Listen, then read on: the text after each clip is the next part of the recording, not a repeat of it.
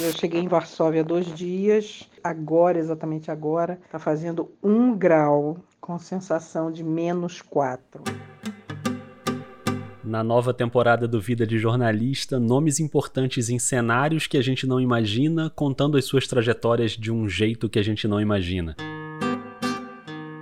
uma pessoa chegou e falou assim: Nossa, Fabiana, você é muito simpática. Eu achava que você era mais. E é a primeira vez que eu escuto isso, assim, as pessoas acham que eu sou muito brava, assim, e eu sou muito brava. Eu sou brava e eu sou bem-humorada.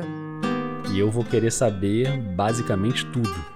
Menina, eu tô achando é graça. Tu tem juízo não, né, macho? Ficar querendo saber a minha vida, tu é doida, é? Vai ser censurada.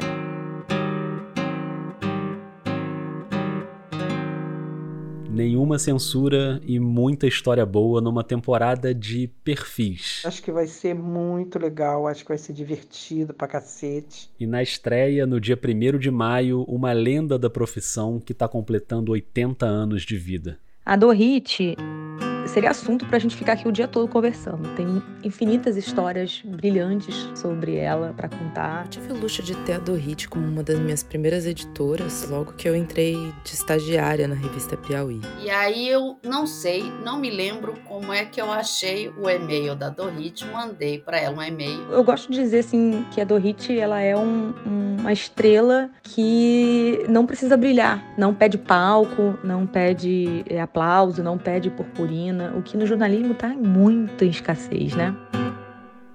Primeiro de maio começa a nova temporada do Vida de Jornalista.